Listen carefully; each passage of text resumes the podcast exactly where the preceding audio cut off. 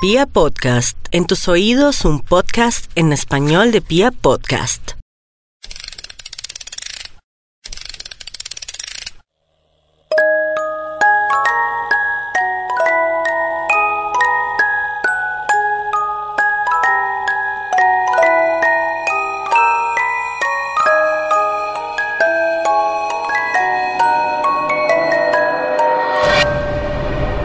Dicen que los niños son lo más puro e inocente de la humanidad.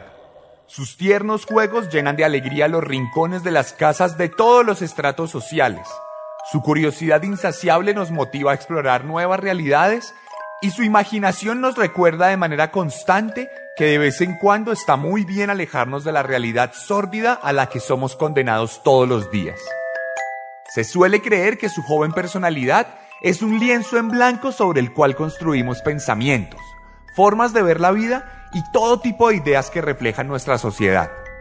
Por eso es que los vemos como nuestro mayor tesoro, porque son la representación más pura de la humanidad sin ningún tipo de contaminación propia de las aberraciones de la adultez.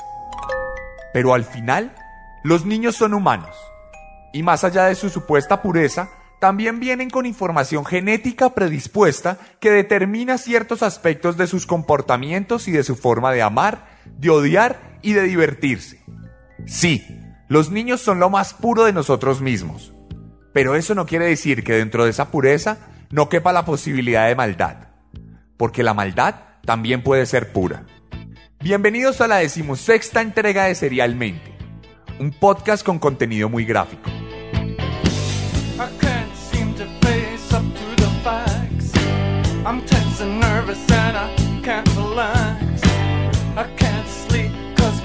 On fire. Me, I'm a real live wire. Psycho killer,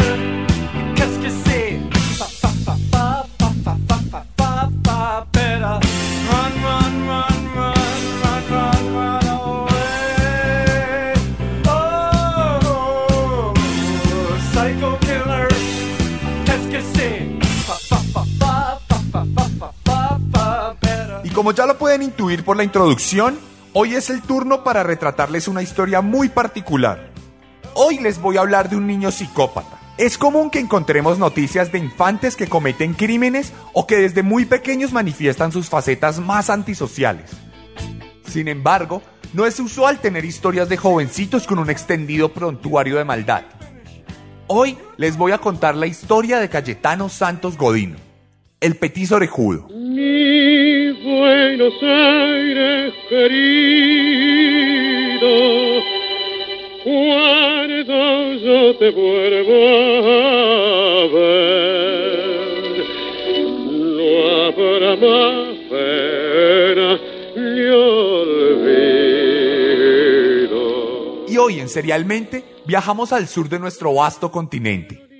Hoy trasegamos por las pampas argentinas y escudriñamos lo más oscuro de las calles de Buenos Aires para conocer la vida de Cayetano Santos Godino, quien por azares del destino nació el 31 de octubre de 1896, el mismo día que se conmemora la Noche de Brujas. El niño nació como resultado de la unión de dos inmigrantes italianos de clase baja que dos años atrás de concebirle atravesaron el Atlántico en busca de una mejor suerte. Y la suerte no es que los acompañara precisamente, porque en el nuevo continente no tuvieron la posibilidad de surgir verdaderamente ni a nivel económico ni a nivel social, por lo que estuvieron confinados a vivir en los barrios más bajos de la ciudad y a transitar por las calles más sucias y desdeñables de la capital argentina. Cuestión que cuando Cayetano llegó a sus vidas, los dos inmigrantes no vieron una mayor transformación en ningún sentido. La madre siguió trabajando en oficios varios que demandaban buena parte de su tiempo, y el padre continuó siendo un borracho inmoral que se pasaba sus tardes y sus noches en cantinas, burdeles y whiskerías de la peor calaña. De hecho, ante la ausencia constante de su madre por las obligaciones laborales, fue su padre quien se cargó de las primeras fases de crianza de Godino. Debido a su vida desorganizada, este hombre contrajo una sífilis severa antes de gestar a su hijo, por lo que su vida quedaría condicionada en muchos sentidos a partir de allí.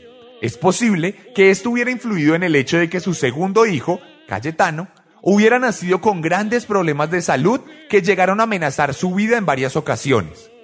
Desde muy bebé, el petiso orejudo, como se le conocería por siempre, debido al gigantesco tamaño de sus orejas, fue un infante que tuvo dificultades para sobrevivir como un niño normal, llegando al punto de estar al borde de la muerte gracias a una severa diarrea que lo acechó durante varios días, deshidratándolo y dejándolo completamente débil en su cama pobre y desaliñada.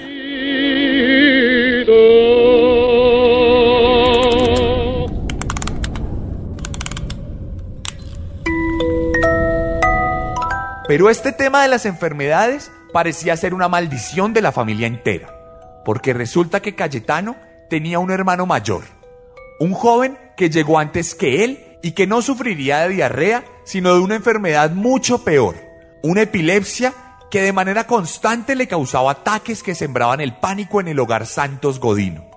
Además, Antonio, su hermano, seguiría los malos pasos de su padre y se refugiaría también en el alcohol para tratar de olvidar los vejámenes que la vida injusta le había deparado. Para completar el cuadro triste y melancólico en el que se retrataba la vida del petiso orejudo, cabe añadir que su padre era una persona tremendamente violenta e impaciente que procuró criar a sus hijos con castigos severos, insultos y correctivos que hoy en día serían considerados ilegales por cualquier asociación defensora de los niños. El hombre llegaba borracho a la casa y si no encontraba los quehaceres hechos, sacaba un palo o un cinturón de cuero y azotaba a los jóvenes hasta lacerarles la piel y romper los vasos sanguíneos de la dermis.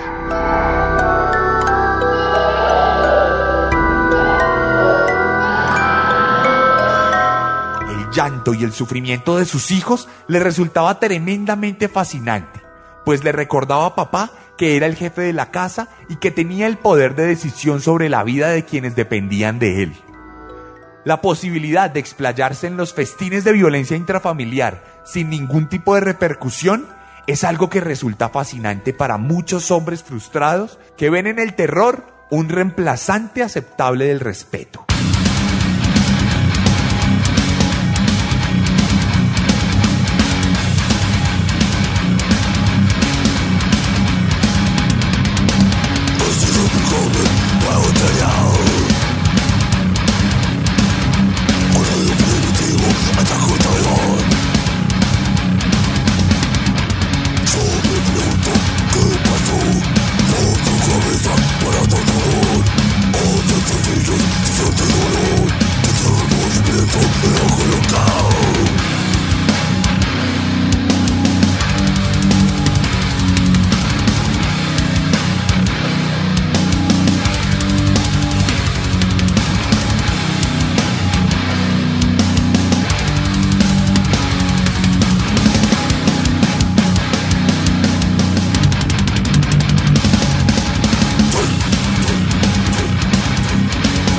Con Petizo Orejudo, una canción del álbum Argentina Psicópata de Morferus, continuamos este relato.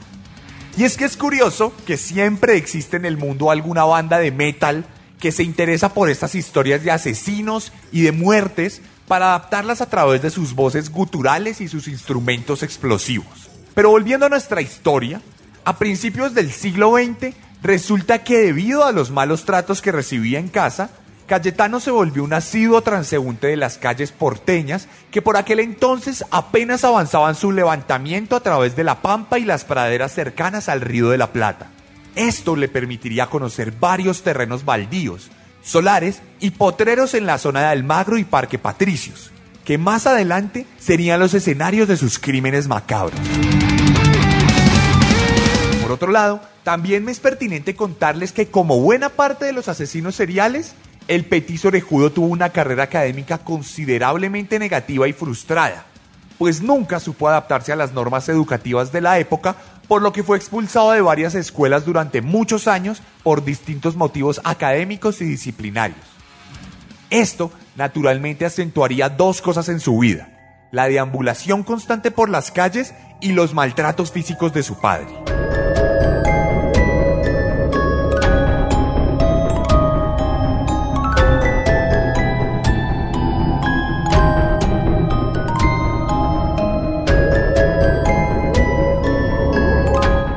Es donde llegamos a una particularidad curiosa, porque normalmente en Serialmente dedicamos buena parte de cada capítulo para describir la vida completa de cada psicópata y los motivos que lo llevan a convertirse en un asesino serial.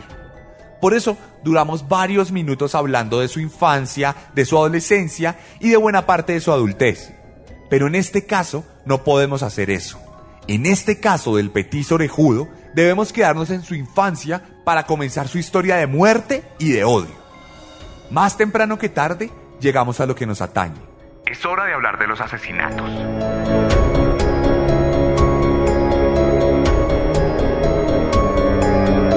El 28 de septiembre de 1904, el petiso orejudo, que por aquel entonces tenía apenas 7 años, tomó a Miguel de Paola, un vecino de dos años, y se lo llevó a uno de los potreros que había conocido en su itinerancia por las calles de Buenos Aires. En cuanto Cayetano se sintió seguro y en soledad, arremetió contra el bebé Y comenzó a golpearlo y a pincharlo con unas espinas que allí había. Miguel no tenía edad para entender la violencia de la que estaba siendo víctima y tampoco tenía fuerzas para defenderse del ataque de un niño mucho mayor que él. Sin embargo, el bebé tuvo la suerte de que un policía que pasaba por el lugar se percató del ataque y rápidamente detuvo a Godino de lo que pudo ser su primer asesinato. La escena era grotesca. Un niño de 7 años tenía las manos y la cara manchadas de sangre, mientras que un bebé de 2 años se hallaba semi-inconsciente y sollozante sobre el suelo, intentando digerir el primer trago de maldad que la vida le ofrecía a su corta edad. Como era de esperarse, la policía no prestó mucha atención a este episodio y lo catalogó como un violento juego de niños que no distaba mucho de las peleas que se veían todos los días en los potreros de Buenos Aires en medio de algún juego infantil de la época.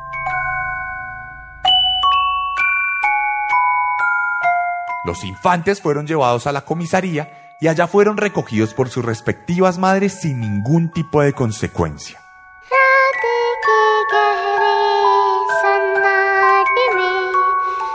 मुझसे मिलने आए परी सपना है या फिर है ये Un año después, Cayetano llevó a cabo el mismo modus operandi y logró llevarse a otra vecina, Ana Neri, de año y medio de edad, a un potrero abandonado donde cogió una piedra y golpeó a la niña en repetidas ocasiones en la cabeza sin ningún tipo de consideración.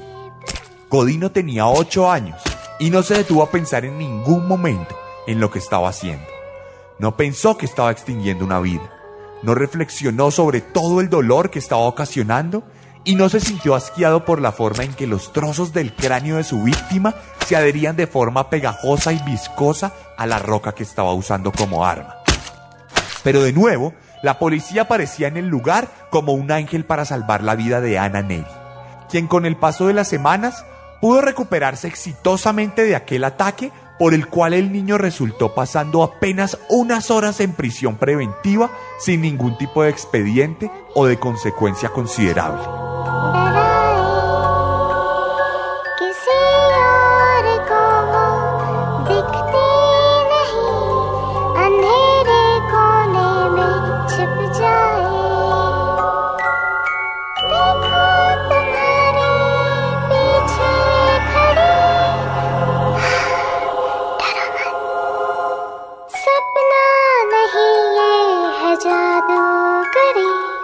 Entonces llegamos al 29 de marzo de 1906, el día en que Godino cometería su primer asesinato Cuando apenas tenía nueve años.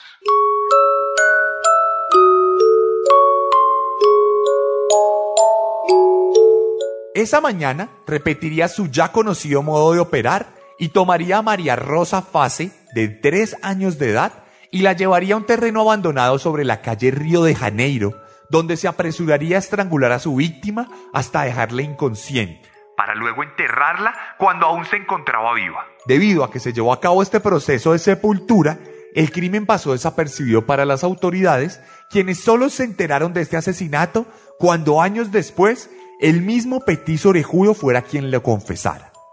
Sin embargo, se sabe que esto sí ocurrió, porque en los registros policiales hay una denuncia por la desaparición de una niña de tres años, llamada María Rosa Faz. en la misma fecha que el asesino después confesaría haber cometido su primer homicidio.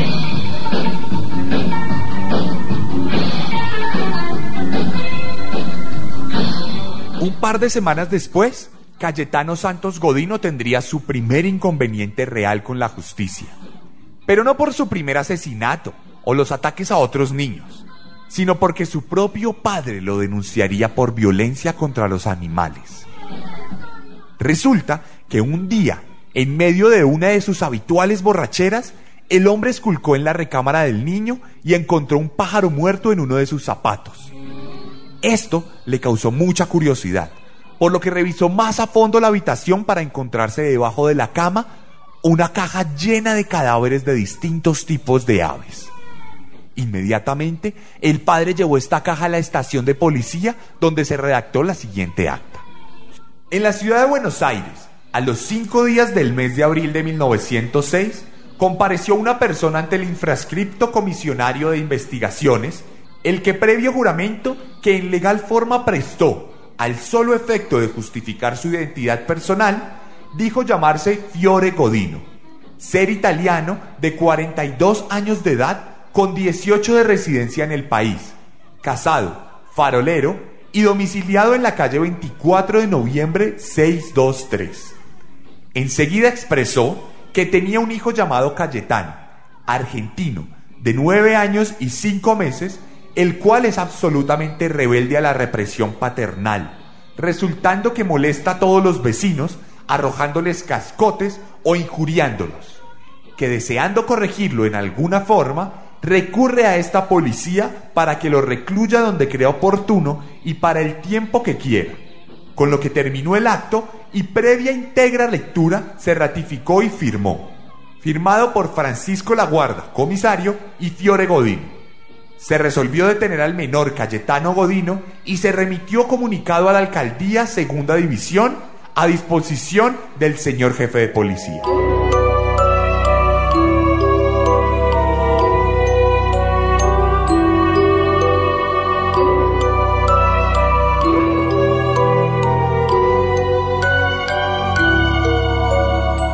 A raíz de este episodio, Cayetano fue recluido en un centro de detención de menores donde pasó dos meses sin recibir ningún tipo de rehabilitación.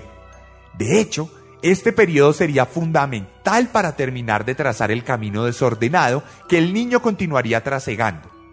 Porque cuando volvió a las calles, no pudo ser internado en ninguna escuela ni corregido de forma idónea por sus padres.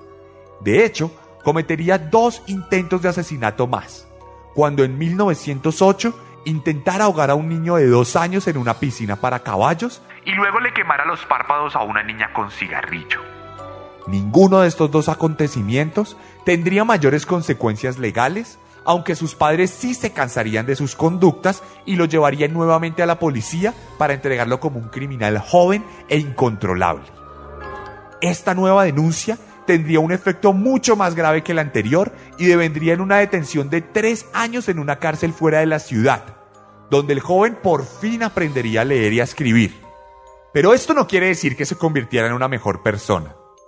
Por el contrario, su paso por la prisión lo endurecería tremendamente.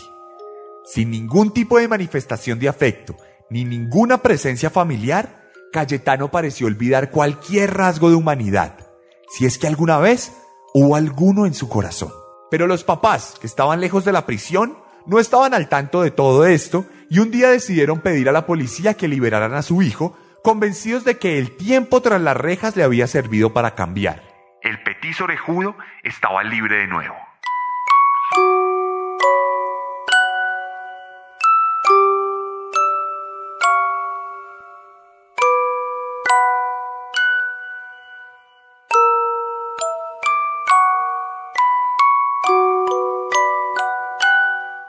Era 1911 y Cayetano, de 15 años, volvía a recorrer las calles porteñas tal como lo hacía cuando era apenas un niño. Sin embargo, su mente se había desarrollado considerablemente y ya no pensaba de forma tan simple.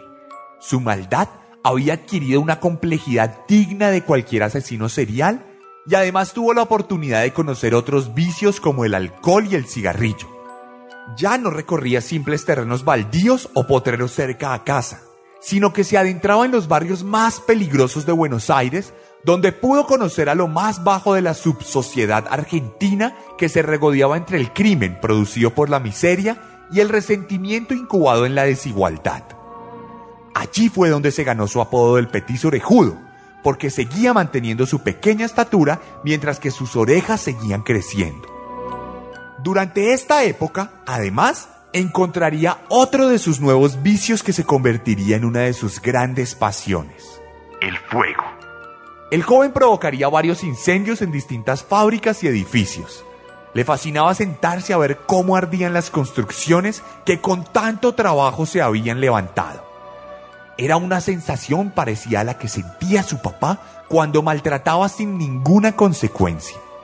Pensaba que así se debía sentir Dios cuando provocaba terremotos arrolladores o tsunamis incontrolables. Era una plenitud absoluta.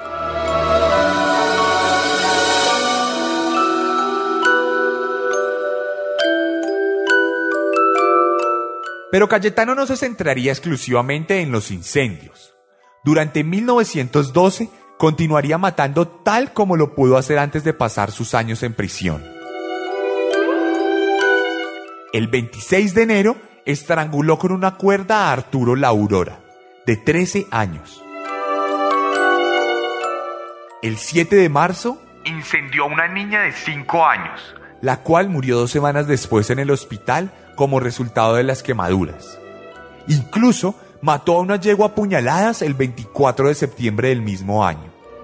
Y tras muchos intentos fallidos de asesinato contra varios niños de la ciudad, el 3 de diciembre cometería su último homicidio, cuando abordara a Gesualdo Giordano, un niño de 3 años, a quien pudo manipular gracias a su corta estatura y sus orejas llamativas. El petizo jugó con él un tiempo y luego logró que lo acompañara a comprar unos dulces. Este camino los llevaría a una quinta abandonada donde Cayetano se apresuraría a atacar a Gesualdo con puños y patadas hasta reducirlo, para después utilizar la misma cuerda que ya había implementado anteriormente para rodear el cuello de su víctima y apretar hasta que la respiración se cortara por completo. Sin embargo, el niño se resistió con fuerza, por lo que Godino lo amarró de pies y de manos con la misma cuerda para evitar que se moviera. Ya sin ningún elemento para poder estrangular al pequeño, el petizo buscó en el almacén alguna otra herramienta para llevar a cabo su macabra labor.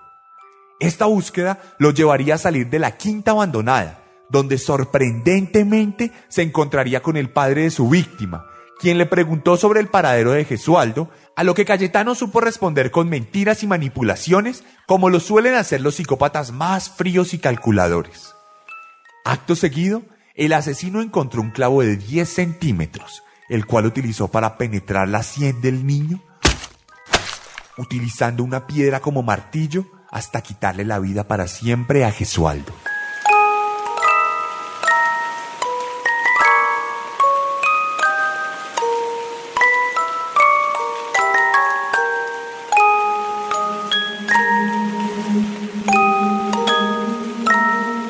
Cuando velaron a Gesualdo, Cayetano asistió y se acercó al féretro del niño para ver su cuerpo muerto.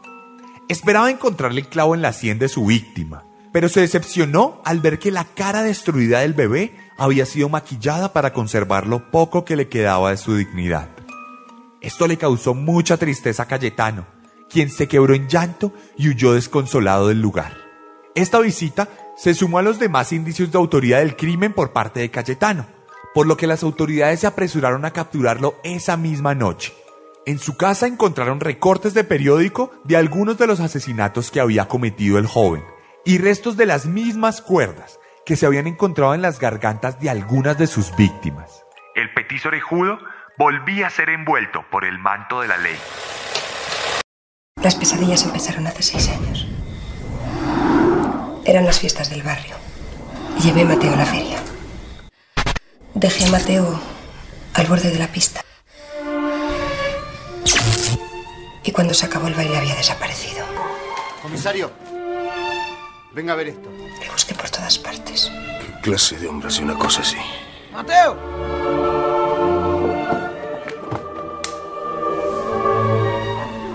¿Qué es lo que te pasa, Mateo?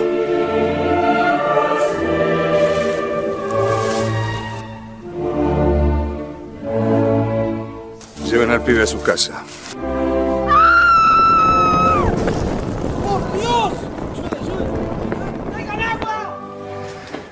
Qué nos contás todas esas historias de ferias encantadas? Mateo.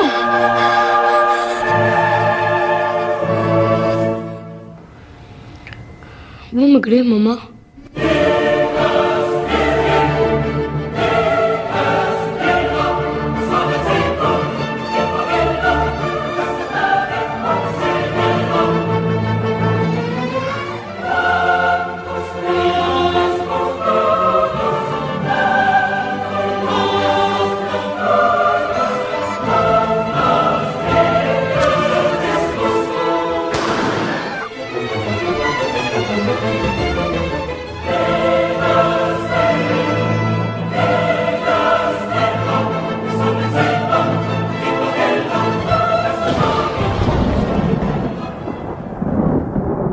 Cuanto fue capturado, Cayetano confesó todos los crímenes e intentos de asesinato que había cometido.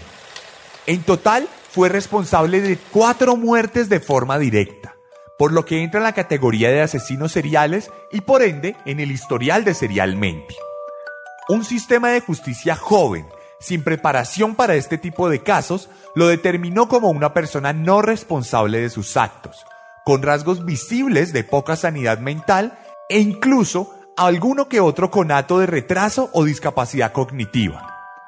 Por esta razón, fue condenado a ser recluido en un sanatorio mental de forma indefinida.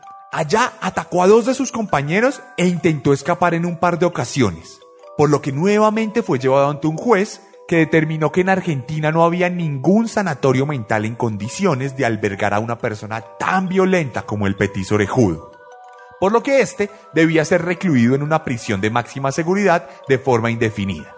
Luego de un tiempo, fue llevado a la famosa prisión de Ushuaia, también conocida como la cárcel del fin del mundo. Allá, los médicos le redujeron el tamaño de sus orejas, creyendo que allí radicaba la maldad que le habitaba. Sin embargo, El petizo siguió siendo el mismo psicópata de siempre. de hecho, un día tomó a un gato que vivía en la prisión y lo arrojó al fuego para verlo morir incinerado. Su pasión por causar daño nunca tuvo final. Pero aquel gato era la mascota de todos los reclusos, por lo que la furia de los criminales se desató sobre Godino, quien sufrió una severa golpiza que lo dejó hospitalizado casi un mes. Aquel pequeño hombre tuvo una vida terrible en prisión. No tenía amigos, era abusado sexualmente de manera constante y nunca jamás recibió una visita de algún familiar o amigo. Los directivos de la prisión lo catalogaron como un asocial, degenerado y retrasado sin ningún tipo de posibilidad de redención. Su vida fue tan miserable como su alma, hasta que el 15 de noviembre de 1944 murió a sus 48 años como resultado de una úlcera que le provocó una hemorragia interna. La vida del asesino serial más joven del mundo y el primer psicópata registrado en la historia de Argentina Había llegado a su fin. Cayetano Santos Godino se volvió una auténtica leyenda urbana en Argentina. Sobre su historia se hicieron películas, canciones, libros, esculturas e incluso hoy en día se pueden encontrar murales con su imagen en distintas calles de Buenos Aires. De hecho, hoy en día se puede pagar un tour que recorre los mismos lugares que un siglo atrás él recorrió para llevar a sus víctimas a su destino final. Cuando la cárcel del fin del mundo cerró, las tumbas de los reclusos fueron vaciadas y los restos del petiso orejudo jamás fueron encontrados. La maldad se convirtió en un mito.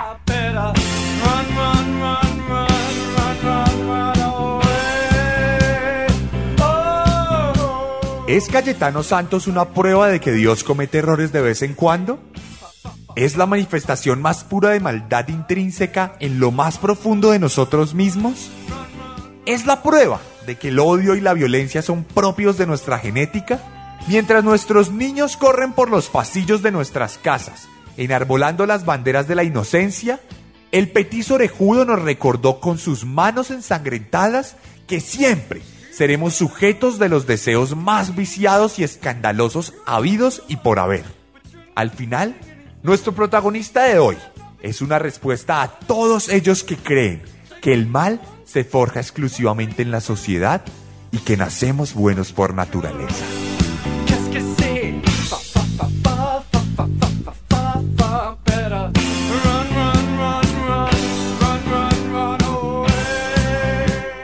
La historia de Cayetano Santos Godín, el petizo orejudo, la decimosexta entrega de Serialmente en Pia Podcast.